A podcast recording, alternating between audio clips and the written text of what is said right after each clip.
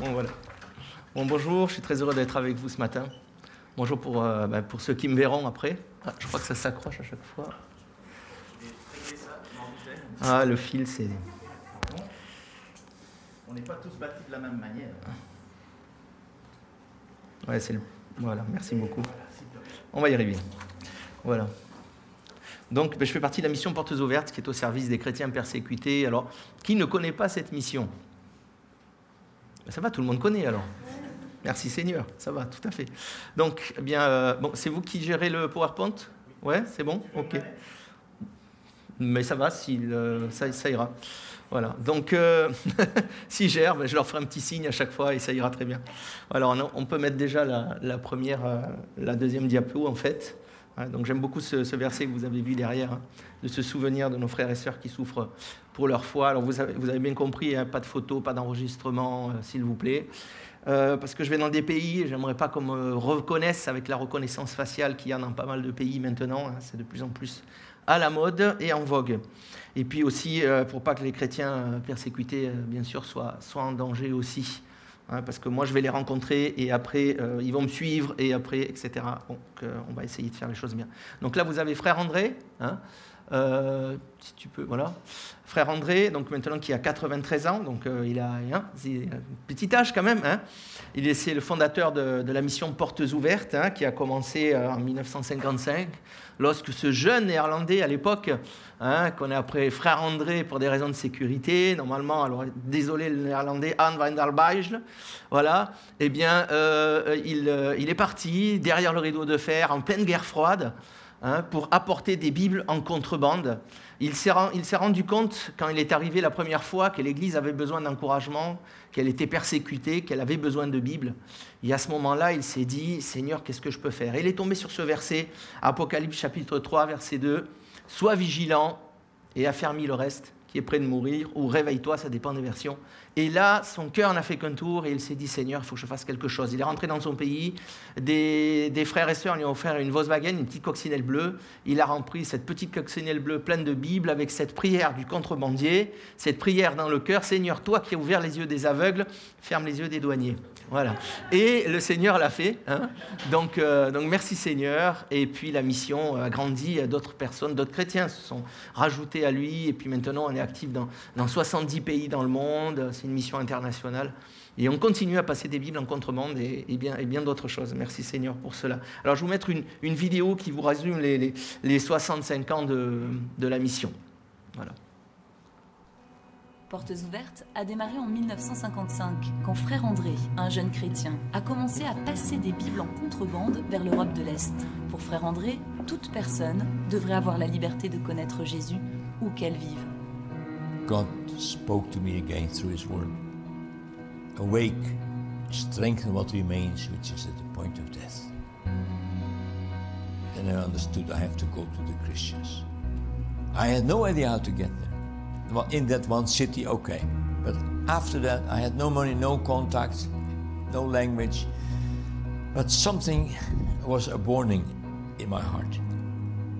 And I said, Lord, yes, but how? Depuis le premier voyage de frère André derrière le rideau de fer, Portes ouvertes s'est développé dans plus de 60 pays, apportant des Bibles, des formations, priant et soutenant matériellement l'Église persécutée. En 60 ans, nous avons accompli de nombreux projets, grands et petits, et à chaque fois, nous avons vu Dieu à l'œuvre. En 1981, nous avons réussi à livrer en pleine nuit un million de Bibles sur une plage de Chine. Quelques années après, en 1989, nous avons transporté un million de Nouveaux Testaments en Russie. Plus récemment, nous avons aidé des milliers de réfugiés chrétiens déplacés par les conflits en Irak et en Syrie et organisé des campagnes de prière et de plaidoyer pour chacun de ces pays. Nous sommes également aux côtés des chrétiens du nord du Nigeria, où le groupe extrémiste Boko Haram attaque les églises. Et discriminés, voire assassinés pour leur foi en Jésus. C'est une réalité quotidienne pour nos frères et sœurs dans de nombreux pays. Nous sommes sur le front, avec ceux qui souffrent pour leur foi, afin d'affermir l'Église dans le monde entier. Chaque année, nous livrons plus de 2 millions de Bibles et de littérature chrétienne. Nous aidons plus de 200 000 chrétiens dans le besoin. Nous apportons une formation biblique à plus de 250 000 chrétiens. Nous rendons publiques les informations et témoignages de l'Église persécutée pour que le message de la bonne nouvelle de Christ persiste dans les régions les plus fermées et les plus hostiles à l'Évangile. I think we in the West, this is a personal confession, I think we are cowards. We want our personal profit come first. And if that is at risk, we don't do anything. We ought to become people of guts and courage and strong convictions and don't count our lives dear unto ourselves if only we can fulfill the high calling of God on our lives.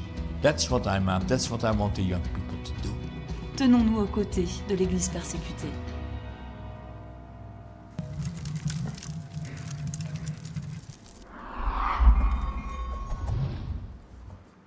Voilà, donc la jeune génération, hein, 93 ans, je pense qu'il parle beaucoup, il parle à beaucoup de personnes. hein. Donc voilà, alors qu'est-ce que la persécution On peut passer là, voilà. Alors la persécution, on l'a définit, hein, on a une définition à portes ouvertes, il y en a plusieurs. hein.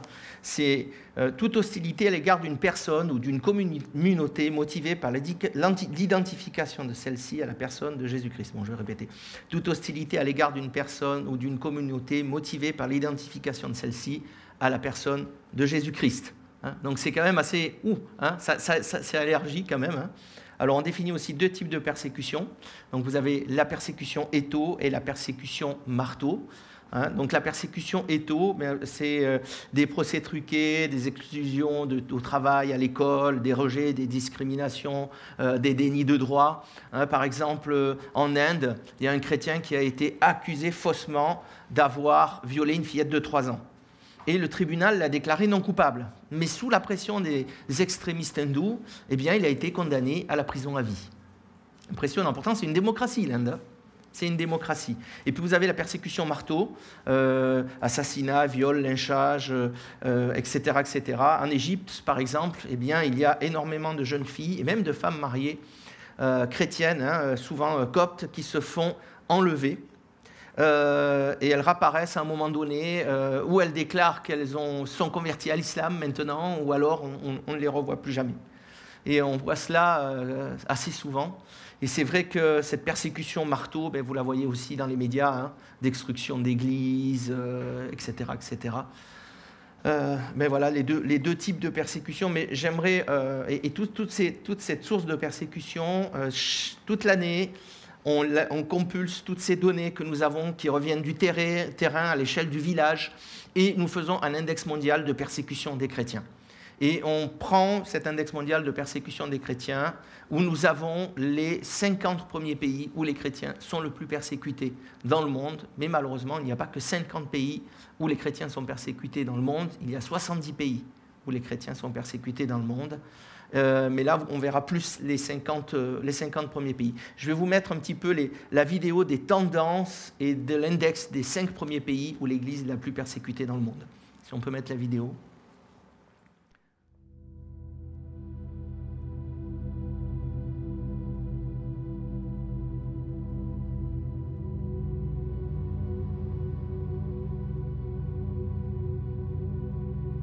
Chaque année, Portes Ouvertes publie l'index mondial de persécution des chrétiens, la liste des 50 pays où les chrétiens sont confrontés aux persécutions les plus graves.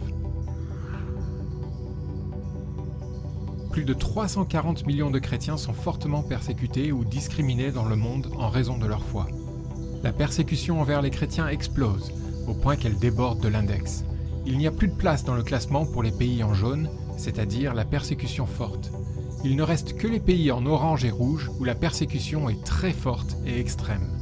Le nombre de chrétiens tués en raison de leur foi a augmenté de 60% entre l'index 2020 et l'index 2021, passant de 2983 à 4761. La crise de la Covid-19 a amplifié la discrimination subie par les communautés chrétiennes persécutées en raison de leur foi. C'est particulièrement le cas en Asie. Les pays où l'augmentation de la persécution est la plus marquée sont la Colombie, la Turquie, l'Irak et le Nigeria.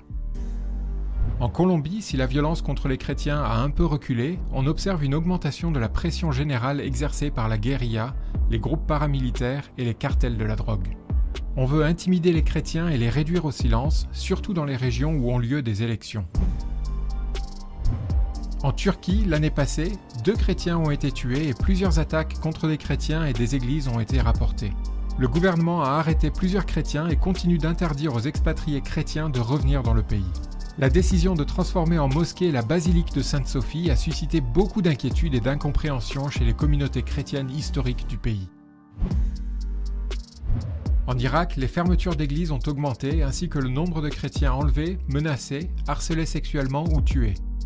Bien que beaucoup de familles chrétiennes ont pu regagner leur maison après avoir été chassées par le groupe État islamique, les chrétiens continuent de quitter l'Irak à cause du manque de sécurité et de perspectives d'avenir. Enfin, au Nigeria, les attaques contre les chrétiens ne cessent d'augmenter. Les extrémistes islamiques comme Boko Haram et des extrémistes Peul qui ont pris les armes continuent leur massacre dans les villages chrétiens. La violence qui s'étend depuis le nord impacte de plus en plus la vie des chrétiens vers le sud du pays. Quatre nouveaux pays font leur entrée dans l'index mondial de persécution des chrétiens 2021. Les Comores, le Mozambique, la République démocratique du Congo et le Mexique. Dans ces pays, la pression contre les chrétiens a augmenté de manière dramatique. Aux Comores, le gouvernement a déclaré qu'il ne pouvait pas y avoir de liberté de religion pour ses citoyens. Tout chrétien qui exprime sa foi publiquement peut être condamné à une peine allant jusqu'à un an de prison. Au Mozambique, la sécurité des chrétiens s'est grandement détériorée. Le groupe Al-Sunna Wajama, allié à l'État islamique, veut établir un califat. Ils ont attaqué des écoles et des églises, forçant des dizaines de milliers à se réfugier au nord. Les chrétiens subissent également une persécution de la part des cartels de la drogue. En République démocratique du Congo, la violence et l'anarchie prévalent dans plusieurs endroits du pays. Des djihadistes et d'autres groupes armés répandent la terreur, et les chrétiens sont particulièrement ciblés. Ces groupes essaient d'influencer les prêches dans les églises et n'hésitent pas à kidnapper les pasteurs. Le gouvernement impose aussi des restrictions aux communautés chrétiennes. Enfin, au Mexique, la pression qui s'accroît sur les chrétiens est largement due au crime organisé. Les mafias ont profité de la crise de la Covid-19 pour asseoir et étendre leur influence. Des chefs de tribus ont également utilisé la pandémie comme prétexte pour obliger les chrétiens à participer aux rites religieux locaux. Voici les 5 pays où la situation des chrétiens est la pire au monde. Ils se situent en haut du classement de l'index 2021. Numéro 5, le Pakistan. Attaque personnelle et contre les églises, loi sur le blasphème, société adhérant à l'islam radical, vivre en tant que chrétien au Pakistan est extrêmement dangereux. Depuis des années, le chiffre de la violence dans ce pays est au maximum. Les chrétiens sont régulièrement attaqués et assassinés, et la loi anti-blasphème continue de faire des victimes. Quiconque est accusé d'avoir insulté l'islam ou son prophète peut être condamné à mort. Le simple fait d'évoquer l'abolition de cette loi entraîne le risque d'être tué. Numéro 4. La Libye. La violence contre les chrétiens a encore augmenté dans ce pays en proie à l'anarchie.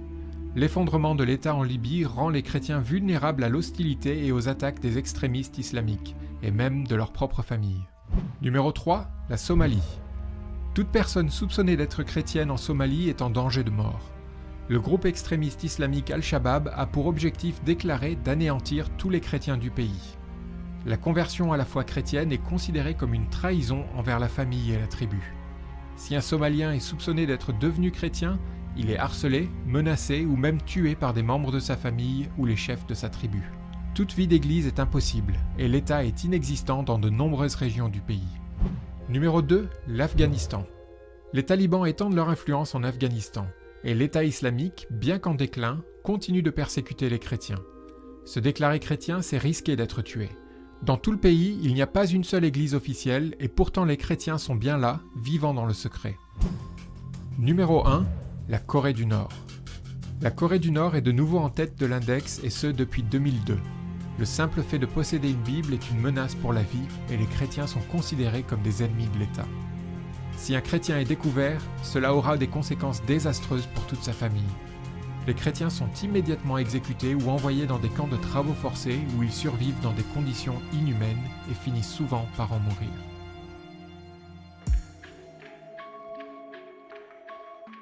L'index n'est pas qu'une collecte de chiffres, il s'agit également d'un document humain qui reflète la vie de centaines de millions de chrétiens. Son premier but est de nous aider à déterminer sur quel pays nous devons focaliser notre soutien aux chrétiens persécutés. Son deuxième but est d'encourager davantage d'individus, d'associations et d'institutions à se pencher plus précisément sur ce qu'ils vivent et sur leurs besoins. Son troisième but est de permettre d'élaborer les meilleures stratégies pour leur venir en aide. L'index est devenu une des plus importantes sources d'informations concernant la persécution des chrétiens dans le monde.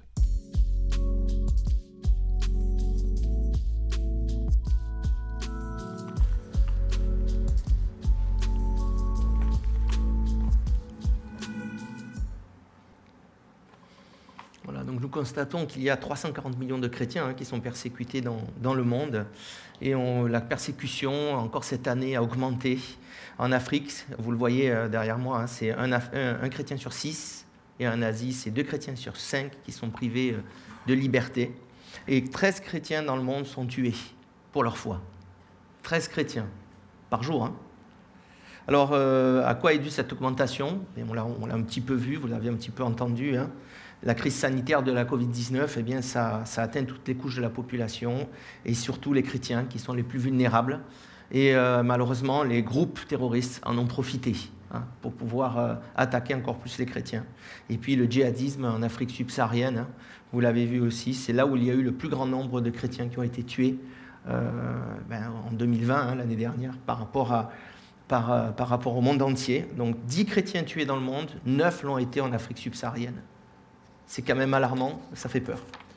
On peut mettre la deuxième, euh, voilà. Donc là, vous voyez euh, un petit peu le, le, graphique. Et euh, 4761 chrétiens ont été tués en raison de leur foi. Donc ça, c'est, vraiment le sommet de l'iceberg. Hein. C'est vraiment ce qu'on a pu euh, constater, ce qui est avéré. Hein. C'est ils sont morts pour leur foi. Voilà. Mais il y a encore beaucoup d'autres euh, chrétiens qui sont morts et qu'on on ne sait pas, par exemple en Corée du Nord, hein, beaucoup de chrétiens aussi meurent en Corée du Nord, on ne sait pas vraiment s'ils sont morts pour leur foi ou pas, donc on, ne les a pas comptabilisés. C'est une augmentation de 60% par rapport à, l'année d'avant et ça, se traduit par l'assassinat, comme je l'ai dit, de 13 chrétiens euh, par jour. Et euh, pour la sixième année consécutive, c'est le Nigeria qui est en tête des pays où les chrétiens sont le plus tués pour leur foi. C'est impressionnant. C'est frappant de constater que le nombre de chrétiens tués euh, a, explosé depuis la mise en place du système de confinement par rapport à la, à la Covid-19. On peut mettre la, diapo suivante. Donc vous avez là dans cette carte les pays en, en jaune où la persécution est forte. Ils sont hors des, des, classements des 50 premiers pays où les chrétiens sont le plus persécutés. Et puis vous avez en orange la persécution très forte et en rouge la persécution extrême. Je me vois que je suis en plein milieu du. du voilà. Et dans les 50 premiers pays de l'index, il n'y a plus cette année de place pour les pays en jaune. On voit une augmentation et on voit plus que des pays en orange et des pays en rouge. Avec le premier, malheureusement, vous le voyez complètement. Euh, voilà, voilà, ce côté. Voilà. Le numéro 1, la Corée du Nord, hein, où depuis 19 ans maintenant, il y a la dynastie des Kim, et il est dans le numéro 1 dans notre classement, suivi de près par l'Afghanistan et, la Somalie, la Somalie qui est le pays le plus corrompu au monde. Euh, en, dixième place, on a toujours l'Inde, où, euh, la persécution reste extrême, malgré que ce soit une démocratie. Et euh, en Inde, la le Premier ministre Narendra Modi a déclaré qu'en 2021, fin 2021, il veut que toute l'Inde soit hindouiste. Donc dehors les musulmans, dehors les chrétiens. Voilà. Si on n'est pas hindouiste, on n'est pas euh, hindou. On n'est pas indien. Pardon. Le, le chrétien euh, ont, été accusés aussi d'être responsables de la, de la Covid hein, euh, dans beaucoup de pays. C'est au Niger, au Bangladesh, en Colombie, en Turquie, à Cuba, en Somalie où le groupe terroriste El-Shebab a, a, déclaré que c'était à cause des chrétiens, hein, euh, des croisés, comme ils les appellent, hein, que la Covid-19 était arrivée, que c'était euh, la malédiction qu'ils avaient apportée. Et euh, ça terrifie encore plus les chrétiens qui sont très peu en Somalie. On voit une animation aussi. Ah non, je ne l'ai pas mise celle-là, l'animation. C'est une animation qui montre les différents niveaux de, l'évolution sur quatre ans de, la persécution en fait. Donc l'évolution, elle a évolué de 8 pour, plus de 8%. Voilà.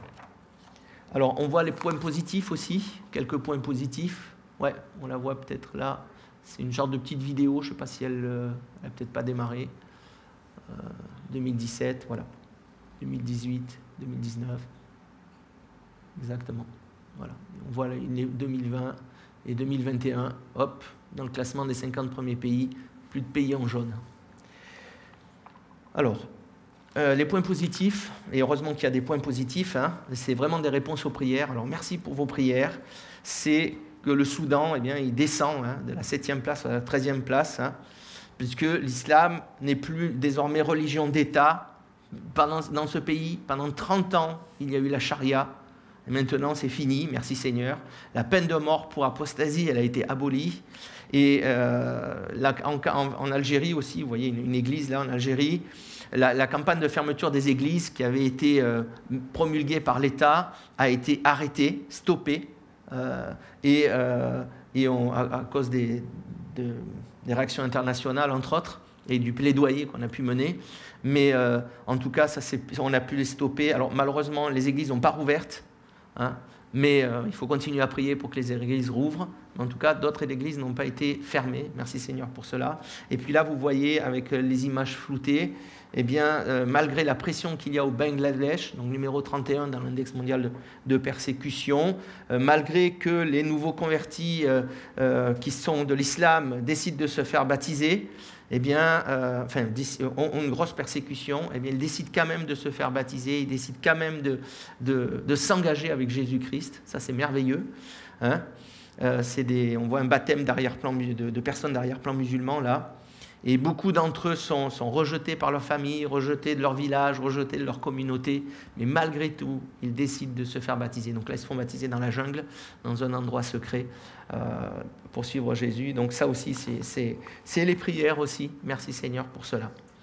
Donc j'aimerais vous parler de l'Afrique subsaharienne aujourd'hui, de faire un focus sur l'Afrique subsaharienne, là où il y a le plus, euh, malheureusement, de chrétiens qui sont tués pour leur foi.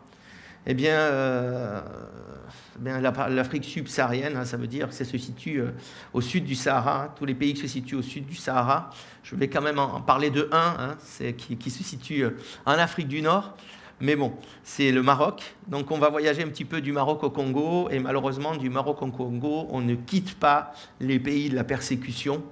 sur 48 pays de l'Afrique subsaharienne, 14 figurent dans l'index avec encore un durcissement cette année de, la persécution. Alors l'an dernier, on a eu le Burkina Faso qui est entré, et puis euh, dans l'index, on a l'Afrique en Afrique subsaharienne, on a la, RDC, la République démocratique du Congo, le Mozambique et les Comores aussi qui sont rentrés.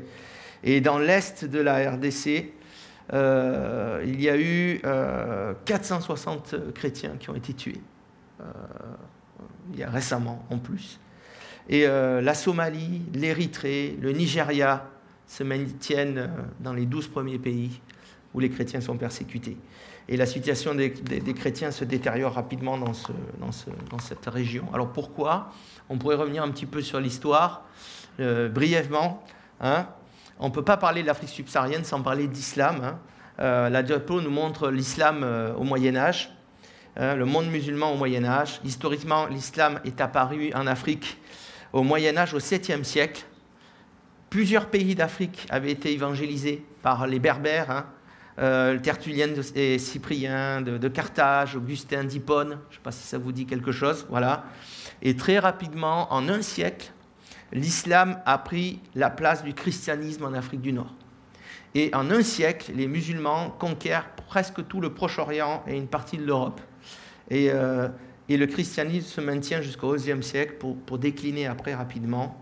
Et selon les spécialistes, au moment où l'islam est arrivé en Afrique, alors que, euh, on se rappelle que les pères de l'Église sont là, hein, Augustin d'Hippone, Cyprien de Carthage, Tertullien, eh bien, on se rend compte, et les historiens se rendent compte, que l'Église était particulièrement affaiblie à ce moment-là parce qu'il y avait des divisions entre eux, parce qu'il y avait des hérésies qui circulaient, parce qu'il y avait un manque de pratique et de connaissance de la parole de Dieu. Et à cause de toute cette faiblesse du christianisme, eh bien, l'islam a pu euh, avancer en Afrique. Et ça, je pense qu'il faut, quand même se le, se le rappeler. L'histoire nous rappelle beaucoup de choses. Et euh, c'est pour ça qu'il y a une conquête et une progression très rapide. Et la conquête musulmane a été stoppée. Bon, vous connaissez hein, l'histoire, 732, Charles Martel, Poitiers, etc. Bon, bref. Hein, mais de nos jours, les extrémistes musulmans euh, d'Afrique du Nord et de la bande sahélienne ont comme objectif de gagner complètement l'Afrique à l'islam. Et c'est ce une chose qu'on voit depuis 2015. Les groupes terroristes islamiques, moins actifs au Moyen-Orient, s'établissent durablement et s'implantent durablement, entre autres l'État islamique, en Afrique subsaharienne. Hein, alors on peut mettre euh, la prochaine diapo. Merci. Donc, on voit que à partir des années 50, les imams africains vont se former dans l'université euh, islamique arabe d'El-Azhar au Caire. Euh, on y enseigne un islam wahhabiste, un islam purifié, un islam très rigoriste. Et à partir des années 60, l'Arabie saoudite construit une université islamique à Médine pour former des prédicateurs, pour après les envoyer dans le monde entier. Et bien sûr, des prédicateurs d'un islam purifié, d'un islam rigoriste. Et voilà, on en arrive maintenant. Hein. Et euh, pendant 30 ans, l'Arabie saoudite va soutenir des mouvements wahhabistes en finançant des, centres islamistes, des écoles, euh, des écoles coraniques, des mosquées, etc. Hein, entre autres en Tombouctou, au Mali.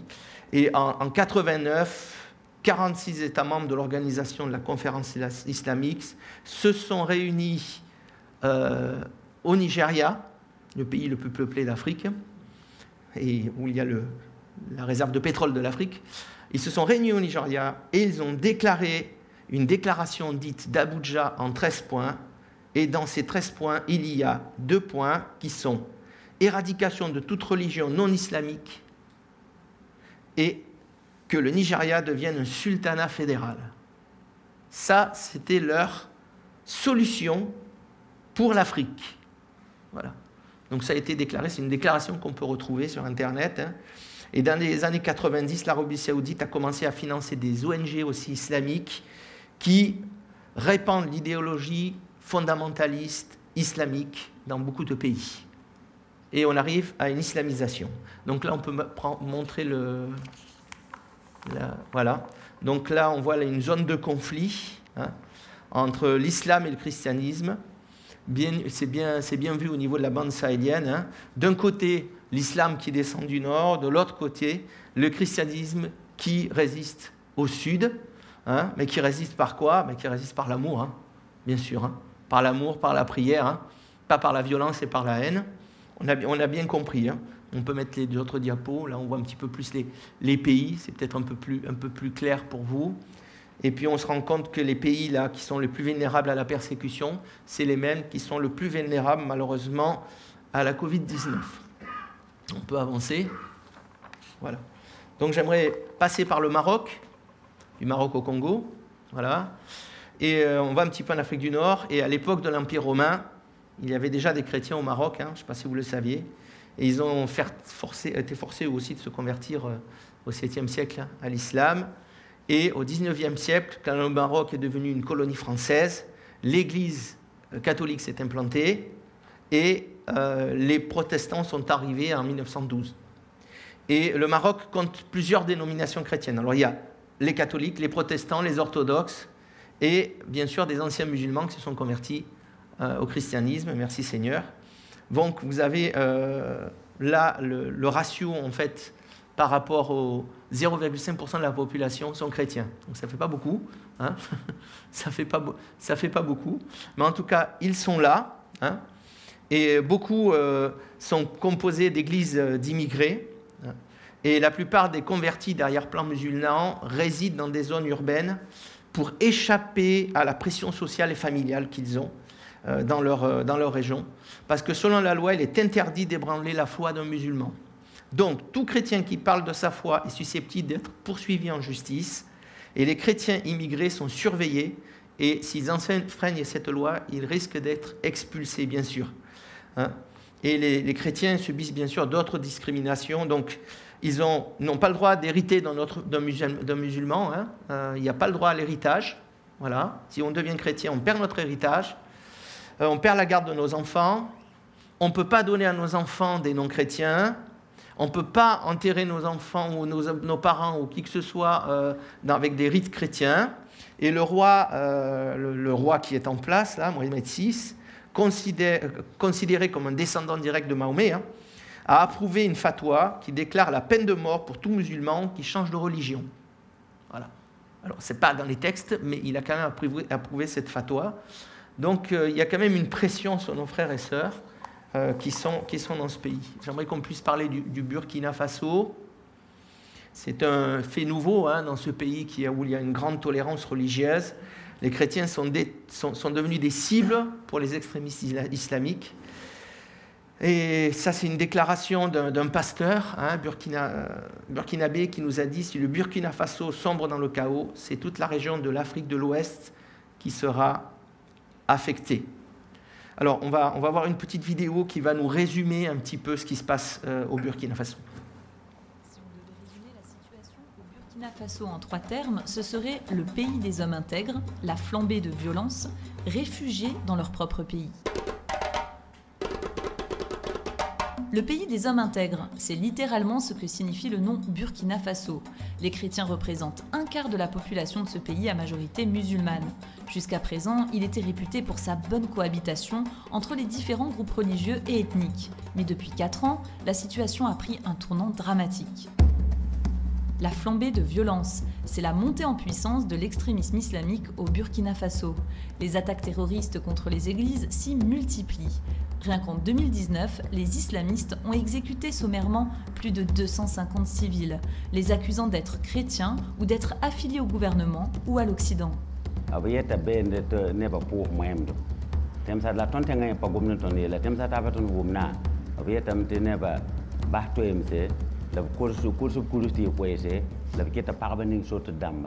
Cette vague djihadiste envahit le Sahel depuis 2015 et le Burkina Faso en est la nouvelle frontière, ainsi que les pays limitrophes.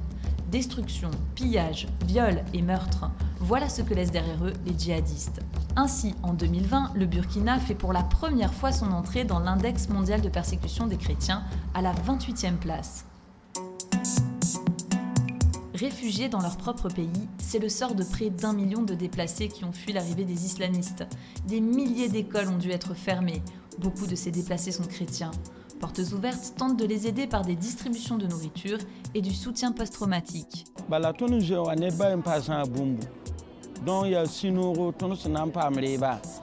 La crise sanitaire de la Covid-19 rend plus compliquées ces aides d'urgence.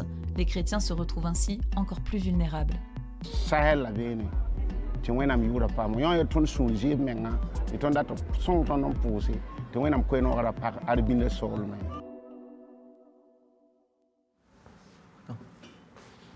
Là, vous avez une image aussi d'un exemple du, pasteur Omar Tindano qui a été euh, son fils, ses neveux et un diacre ont été aussi assassinés en, février 2020.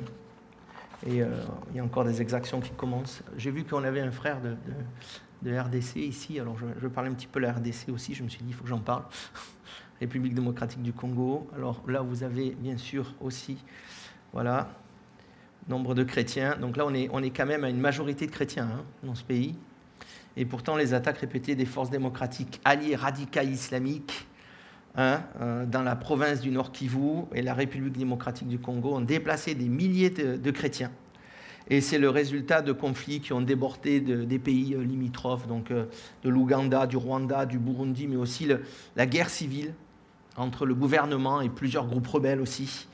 Et euh, les, ADF, en fait, les groupes rebelles, en fait, les groupes musulmans, ont le programme euh, le plus évident, c'est d'imposer un califat là aussi. C'est ce qu'ils veulent faire. Et en janvier 2020, il y avait plus de 1,6 million de personnes déplacées à l'intérieur du pays, dans la seule province du Nord Kivu. Donc c'est surtout au Nord Kivu. Hein. Donc, euh, donc prions vraiment pour nos, frères et sœurs. Hein. Voilà, on peut, on, peut, on peut avancer, sauter la vidéo s'il te plaît, parce qu'autrement j'aurais peut-être pas le temps. Merci, il n'y a pas de souci. J'aimerais vous parler du Mali aussi où euh, un prêtre malien nous a déclaré que c'était l'épicentre des groupes djihadistes au Sahel. Euh, c'est vrai que quand il y a eu euh, Kadhafi qui est tombé en Libye, ça a ouvert, ça a fait un vide Et il y a eu euh, des, extrémistes qui, ont pris, qui, se sont engouffrés là et ils sont descendus, ils sont allés au Mali. Et là, on voit qu'au Mali, c'est vraiment euh, l'épicentre des groupes djihadistes. Et le président du Mali a déclaré euh, que l'existence même de son pays était menacée par les djihadistes. Voilà. Donc il y a eu des, attaques. Et ce pays compte beaucoup sur la, protection du, du G5, vous savez, la protection conjointe anti-djihadiste euh, originaire de France, qui, est mise en place aussi avec la France, originaire de Mauritanie, du Mali, du Burkina, du Niger et du Tchad. Et lorsque les, islamistes radicaux euh, sont descendus du nord du pays, des églises ont été incendiées, des chrétiens ont fui, et ils vivent principalement dans le, dans le sud du pays, et la persécution euh, s'intensifie de plus en plus au nord. Alors on va voir une vidéo qui nous relate les événements qui se sont déroulés en, 2012 lorsque les groupes extrémistes sont arrivés au Mali. Comme ça, vous comprendrez un petit peu le panel des, groupes extrémistes et ce qui se passe euh, en Afrique subsaharienne. C'est le témoignage d'un pasteur euh, du Mali. Parce que beaucoup dit, mais c'est la rébellion c'est ce qui est ordinaire au nord du Mali. Depuis 1962, il y a des rébellions, c'est comme une autre rébellion, ça va passer. Mais avec les informations et bribes d'informations qu'on a reçues, on a compris que cette rébellion est plus forte qu'une rébellion. Mm, mm. Ça, c'est l'islamisme radical derrière cette rébellion. Mm. Et elle n'épargnera pas les frères et sœurs en Christ. Donc on les a appelés, on leur a dit sortez et on exhortait, certains c'était vraiment, ont échappé à l'extrémiste, parce que certains ont fui pratiquement même sans pouvoir aller prendre leurs habits dans la chambre, hmm. même sans pouvoir prendre leur ordinateur dans la chambre, hmm. ou même sécuriser une moto ou quelque chose comme ça. Hmm. Certains ont marché plus de 20 km à pied pour aller vers le fleuve et se retrouver dans les pinasses, dans les pirogues, pour fuir. Les groupes qui ont envahi le nord du Mali. Ils étaient, on peut les diviser en deux grands groupes. Le premier groupe, Touareg, qu'on appelle les MNLA, eux, ils envahissaient pour quelques objets. Leur priorité quand ils ont envahi, c'est de chercher partout où il y a de l'argent. Et malheureusement, ils violaient aussi les jeunes filles et les femmes, même devant leurs maris et devant leurs enfants donc ça, c'est le premier groupe qu'on peut dire à l'époque qu'il était modéré. Le deuxième groupe, lui, il est composé de quatre groupes. Le premier groupe, c'est ACMI. Le deuxième groupe, c'est Ansardine. Le troisième groupe, c'est Moujao. Le quatrième groupe, c'est Boko Haram. Eux, ce groupe-là voulait l'application de la charia dans le nord du Mali et partout où ils peuvent faire avancer leurs hommes. Chaque violation est sanctionnée par 10 coups de fouet hmm. jusqu'à 100 coups de fouet. Oh. C'est pas. C'est pas évident. On peut avancer pas évident d'entendre tout ça. Hein. La Mauritanie aussi euh, a été sous un régime militaire pendant, pendant plus de 30 ans. C'est un des pays les plus pauvres au monde. Un tiers des enfants euh, mauritaniens souffrent de, malnutrition. Alors normalement, c'est une démocratie multipartite, mais en, réalité, c'est dominé par le, parti islamiste au pouvoir. Et les chrétiens ne constituent qu'une petite fraction de la population, vous le voyez là, 0,02%. Hein. Et puis, euh, euh, l'influence des groupes djihadistes, euh, islamistes radicaux est devenue très importante au cours de ces, ces derniers dix ans.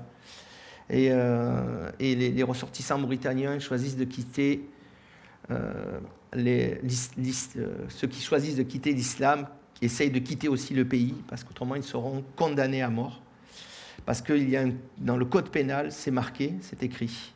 On ne peut pas, hein, il y a une loi anti, euh, encore une loi anti-conversion. On ne peut pas quitter l'islam. Hein, les convertis, s'ils sont découverts par la famille, euh, ils veulent vite euh, partir de ce pays. Euh, donc il y a des églises catholiques qui, sont dans ce pays, ils n'ont le droit que de refaire l'intérieur de leur église, pas de refaire l'extérieur. Bien sûr, il n'y a pas d'autre implantation d'église. Euh, Et l'aide des, pays arabes de, la région du Golfe ont joué un rôle important dans le processus d'islamisation radicale de ce pays. Voilà. il y aurait aussi les frères musulmans qui seraient là. Et euh, le christianisme est considéré comme une influence occidentale, donc elle est condamnée et on est hostile, et le gouvernement est hostile envers, euh, envers les chrétiens, bien sûr. Euh, il y a beaucoup de choses à dire sur ce pays, mais bon, j'essaie de, vous résumer. les militants islamiques violents sont là, comme Al-Qaïda au Maghreb, ACMI, et, comme on l'a vu, et d'autres mouvements. Euh, et sont particulièrement actifs dans les régions frontalières, entre autres. Voilà. Et euh, les, enlèvements par ce groupe euh, constituent un risque pour tous ceux qui, qui viendraient de l'étranger pour bien sûr après demander une rançon. En tout cas, ce n'est pas, pas facile pour les chrétiens dans ce pays. Ils se cachent et ils essayent d'être le, le moins visible possible. J'aimerais qu'on passe au Nigeria. Donc là, vous voyez Léa Saribou, hein, qui, a été qui a été enlevée euh, le 19 février 2018. Euh, Donc ça nous rappelle qu'il y a 4 ans maintenant, euh, et, elle aura bientôt 18 ans, notre sœur. Elle a refusé de se donner au, à l'islam, et elle tient toujours ferme, on sait qu'elle est toujours vivante. Alors, comme au Mali, au Nigeria, l'islam domine au nord du pays, alors que le christianisme est majoritaire au sud et Boko Haram a tué plus que l'État islamique en Irak et en Syrie. Hein. Dans les douze États du Nord, il y a la charia qui est là. Euh, les chrétiens sont considérés comme des citoyens de seconde zone. Et six, États des douze ont programmé des, vraiment euh, un balayage ethnique, hein, des, des, solutions antichrétiennes. En dix ans, plus de 20 000 chrétiens sont morts et 2 millions et demi de chrétiens ont fui dans ce pays. C'est quand même énorme. Voilà. Et euh, il y a euh, un chef d'église qui a déclaré le gouvernement, c'est Boko Haram, mais sans bombe. Le gouvernement utilise les leviers du pouvoir pour assurer la suprématie de l'islam. Là aussi, c'est pareil. Euh, donc, c'est pas évident. Pourtant, on se dirait, mais pourtant, c'est un, un, pays à majorité chrétienne. Mais malheureusement, vous savez, quand il y a des élections et qu'il y a des choses qui se passent, eh bien, étonnamment, les groupes islamiques empêche les chrétiens d'aller voter, hein, et c'est les musulmans qui vont voter, et bien sûr, ils vont voter pour un gouvernement musulman. Voilà, et on instaure petit à petit euh, l'islam dans les pays où il n'y était pas. Voilà. Donc j'aimerais vous mettre une... on, peut, avancer? Non, euh, avance juste, voilà. Donc la facteur de persécution, je vous l'avais dit, là vous voyez le graphique. Hein, où il y a une très forte augmentation des chrétiens tués pendant la période du Covid-19. Euh, et, ils ont profité de ce confinement. Les, les, forces de sécurité sont occupées à faire régner le, confinement et les chrétiens sont chez eux, donc ce sont des proies faciles pour les djihadistes. On va voir une, vidéo de témoignage euh, récente euh, d'attaque justement contre un village chrétien au Nigeria. Et puis quelques autres témoignages. Pardon. Sai mun bi mun tashe yaran sai mun bi mun shiga daji. Kamin mu haye rafin nan mun ga wuta kawai. Ya riga ya kama gidaje kawai yana ci. Suna zamana mun ji fulani kawai sun soma harharbe mu suna kakashe mu kuma suna ƙone mu kama daki suna ƙone mu gidaje mu. Mun gudu mun je mun kwana daji gagawaki mu suna warsu suna kasa.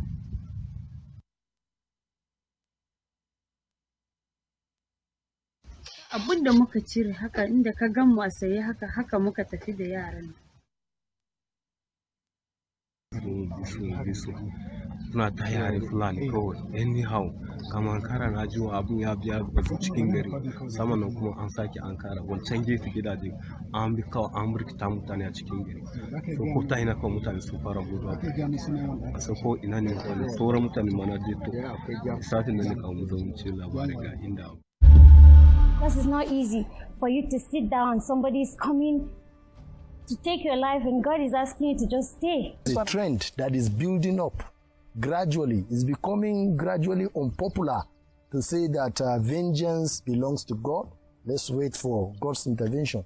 Gradually, uh, Christians are becoming offensive, are also launching out attacks on the Muslims. Let's go back to the Bible. I start off on my Bible, I read Bible to them. I say, know a place that Jesus has retaliate. Even when he's going to be to death, when Peter brings sword and and uh, and shave one ear of, of those soldiers, and Jesus said, "Get that thing back to that man." So by killing and shedding blood, in a way, we are also negating the very purpose of the cross. I know one day it will come to pass. And those people that used to do this thing, I know they didn't know what they are doing. The only solution to this problem is prayers that can only make us stand firm in the Lord. You please pray for Nigeria. Vous voyez, il y a des, il y a des bonnes réactions. hein. Merci Seigneur. hein. Alors, se venger ou pardonner hein On n'a pas à lutter, la Bible nous dit, contre la chair et le sang, hein, Éphésiens 6, 12, mais contre les dominations, contre les autorités, les princes de ce monde des ténèbres, contre les esprits méchants dans les lieux célestes. Voilà, donc ce n'est pas, pas les musulmans qui sont nos ennemis, ce n'est pas les communistes en Chine qui sont nos ennemis, c'est pas... Derrière tout cela, nous savons qui il y a. On a un ennemi, c'est Satan qui veut détruire l'Église, et ce n'est pas avec des armes qu'on va gagner, ou plutôt c'est avec les armes spirituelles qu'on va gagner, c'est avec les armes que Dieu nous a données, la prière, comme le disent nos frères. hein. On va renier l'œuvre de la croix si on prend les armes, mais on n'est pas là pour renier l'œuvre de la croix, on est là justement pour dire Seigneur, tu es tout-puissant, et on prie, et la puissance, c'est une des armes que nous... C'est la prière, et la prière du juste, la Bible nous le dit, elle a une grande efficace. Et le problème, c'est de tomber dans la haine, la haine des musulmans, la haine, la peur. Mais on n'est pas là pour tomber dans la haine et la peur, mais vraiment que Dieu nous donne cet amour hein, de prier pour nos ennemis. Alors, qu'est-ce que le pardon n'est pas? C'est pas une question d'oublier. hein. Hein, euh, les blessures ne sont pas guéries dans l'oubli. Une question d'excuser. Le pardon n'excuse pas le comportement mauvais ou blessant. Euh, il ne justifie pas une action en cherchant des raisons. Une question de minimiser aussi. On ne minimise pas la gravité de l'action, hein. c'est pas ça le pardon. On tient compte vraiment de ce qui s'est passé. Et une réconciliation, alors peut-être pas non plus parce que pour se réconcilier, il faut être à deux. Et euh, je pense que si ses frères et sœurs pardonnent, des fois ils n'ont pas leur djihadiste devant eux en disant euh, on se réconcilie. hein. mais ils pardonnent malgré tout. hein. On peut aussi se réconcilier, mais ça peut être une apparence. Euh, une question de tolérance. Ah, c'est peut-être un refus de faire face aux vraies questions, une déformation de la notion de justice. La tolérance, c'est une parodie un petit peu du pardon. C'est pas bon non plus. Alors, euh, qu'est-ce que le pardon? Eh bien, Le pardon, c'est reconnaître le tort que la personne nous a, nous a infligé et pas lui retenir. Déclarer à Dieu, à cette personne, qu'on est prêt à accepter les conséquences de leur acte. Ça, c'est difficile remettre la situation entre les mains de Dieu sans esprit de vengeance, prier sincèrement pour la bénédiction de nos ennemis et rendre le bien pour le mal. Et être suffisamment fort pour ne pas céder à la tentation de se venger. hein. Et euh, c'est cela le pardon. Et c'est très dur, et il n'y a que la grâce de Dieu qui peut vous permettre de pardonner. Alors pourquoi pardonner? Matthieu 6, 12, vous l'avez là, hein versets 12 à 15. Pardonnez vos offenses, pardonne-nous nos offenses, comme nous aussi nous pardonnons à ceux qui nous ont offensés. Si vous pardonnez aux hommes leurs offenses, votre Père céleste vous pardonnera aussi, mais si vous ne pardonnez pas aux hommes, votre Père ne vous pardonnera pas non plus vos offenses. Alors pourquoi pardonner? Parce que Dieu nous a fait grâce et nous a pardonné. Hein? Parce que Jésus nous le- nous l'enseigne dans, Notre Père aussi. Et parce que notre propre pardon hein, dans le futur, eh bien, euh, on l'a lu, hein, si nous pardonnons aux hommes leurs offenses, notre Père nous pardonnera aussi. Parce que le pardon libère, et parce que le pardon engendre aussi la restauration. Et c'est une composante majeure de la vie, de notre vie de disciple. C'est pardonner. Pardonner, c'est quoi? C'est un acte de foi. Pardonner, c'est quoi? En pardonnant, je reconnais que la justice ne m'appartient pas à moi, mais je reconnais que la justice appartient à Dieu. Alors j'aimerais vous donner une, une citation d'un homme, J. McDonald's, qui dit Le monde peut pratiquement tout faire aussi bien et même mieux que l'Église. Vous n'avez pas besoin d'être chrétien pour bâtir des logements, nourrir ceux qui ont faim, soigner les malades. Il n'y a qu'une seule chose que le monde ne peut pas offrir, c'est la grâce. Sans la grâce, le pardon n'est pas possible, parce que le pardon est au-dessus des capacités humaines. Et on a vraiment besoin de toute la grâce de Dieu. Et prions pour que nos frères et sœurs aient cette grâce de Dieu pour pouvoir pardonner. J'aimerais qu'on mette la, prochaine diapo. Euh, Matthieu 5, 43. Vous avez appris qu'il a été dit, tu aimeras ton prochain et tu haïras ton ennemi, mais moi je vous dis, aimez vos ennemis, bénissez ceux qui vous maudissent, faites du bien à ceux qui vous haïssent, et priez pour ceux qui vous maltraitent et qui vous persécutent, afin que vous soyez fils de votre Père qui est dans les cieux, car il fait lever son soleil sur les méchants et sur les bons, et il fait pleuvoir sur les justes et sur les injustes. Si vous aimez ceux qui vous aiment, quelle récompense méritez-vous? Les publicains n'agissent-ils pas de même? Et Romains 12, 14, demandez à Dieu de faire du bien à ceux qui vous persécutent. Oui, demandez du bien pour eux, ne demandez pas du mal. Waouh Surmonter, vaincre le mal, surmonter le mal par le bien, ça c'est hein? difficile. Alors j'aimerais, euh, on peut, avancer. Bon, ça c'est le, Kenya. Malgré qu'il y a beaucoup de chrétiens là au Kenya, il y a les chrétiens, malgré tout, sont, persécutés au, Kenya. Mais je vais vous mettre une. Voilà, la Centrafrique. Je voulais vous parler de la Centrafrique. Il y a eu beaucoup d'exactions qui ont été faites en 2013. Et j'aimerais vous mettre un témoignage dans la ville de Boda, euh, où il y a eu un pardon, justement, et une réconciliation. Et c'est très intéressant. Alors, euh, c'est vrai qu'il y a eu la, la, la Hein, qui agit toujours, qui s'est divisé, qui agit toujours euh, avec des factions différentes. Hein. Euh, ils ont été repoussés à 60 km de, de, mais la population est toujours en alerte. Il y a toujours des exactions euh, en, Centrafrique. et la violence, les meurtres, les kidnappings sont, banalisés. ça continue malheureusement. Et dans certaines régions, même la charia est appliquée. Mais euh, on va voir cette vidéo qui est vraiment encourageante de ces deux pasteurs qui ont, décidé de pardonner. Je vous laisse la voir.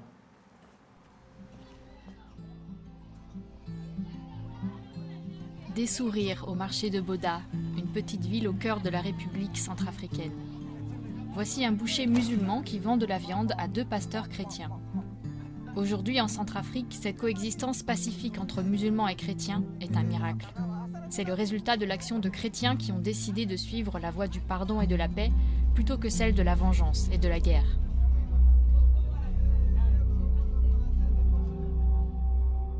En 2012, des milices musulmanes, les Séléka, ont conquis presque tout le pays. Les musulmans habitant à Boda se sont joints à eux pour attaquer les quartiers chrétiens. Ils ont brûlé des maisons, tué des gens.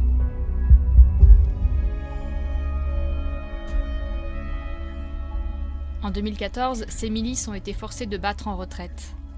Elles ont laissé derrière elles les musulmans locaux qui avaient vécu toute leur vie dans le quartier musulman du centre de la ville de Boda, complètement entourés de chrétiens dont beaucoup étaient remplis de colère et de haine. Il a fallu deux pasteurs courageux pour briser cette situation qui pouvait s'enflammer à tout moment. Cet espace-là, c'est la ligne rouge les chrétiens ne pouvaient pas franchir pour aller dans le camp musulman. Et les, musulmans aussi ne pouvaient pas franchir pour aller vers, les, chrétiens. Traverser cette ligne, c'est exposer sa vie à, la mort. Mais c'est exactement ce qu'ont fait ces pasteurs. Ils ont franchi la ligne. Ils ont mis leur propre vie en danger pour promouvoir la paix. C'était en mars 2014. Des milliers de chrétiens avaient été chassés de chez eux pour vivre dans des camps de fortune, dans des conditions épouvantables. Le quartier musulman, lui, était protégé par des soldats internationaux. La situation était très tendue. Dans cette église, Portes Ouvertes a organisé un séminaire pour les pasteurs sur la réconciliation. Seule une petite partie de la formation portait sur le pardon, mais c'est cette partie qui inspira le pasteur Pierre et le pasteur Jean.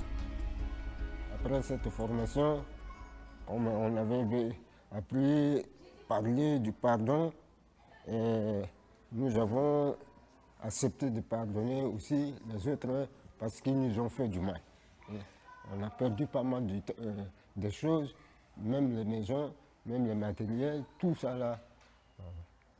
Quand on se réfère à la parole de Dieu qu'il faut pardonner les ennemis, cela nous a touchés au cœur pour pardonner aussi ses frères. Je l'ai déclaré ici, dans, dans la chapelle ici, devant tout le monde.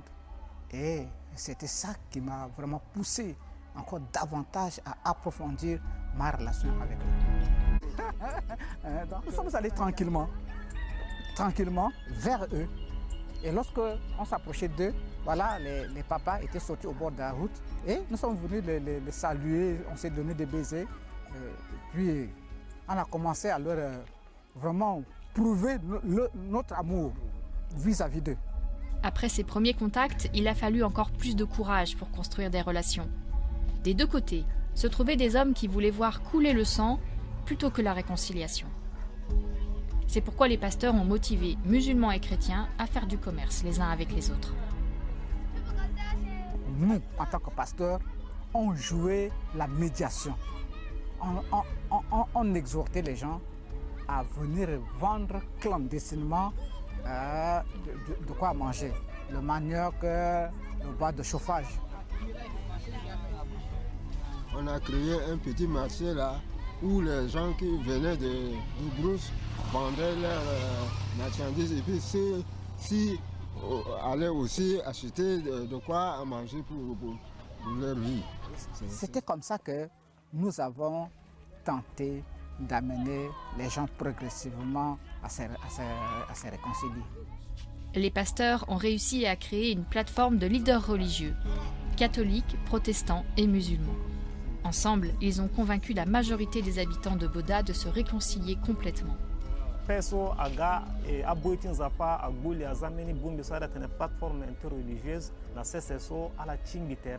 Peso aga e aboitin zapa agboli azameni bumbi so adatene plateforme interreligieuse na sese so ala cingbi tere a trois ye so e protestant musulman catholique i bumbi tere i zambeni kundu na sese so i mu wango na ita sara la so e ke approché tere e ke gbo tere e ke kangbi ko bena poci ye a sara ke vraiment yeni a agbaci avantage so i warna ci peso. Gbaci ci joni mingi so i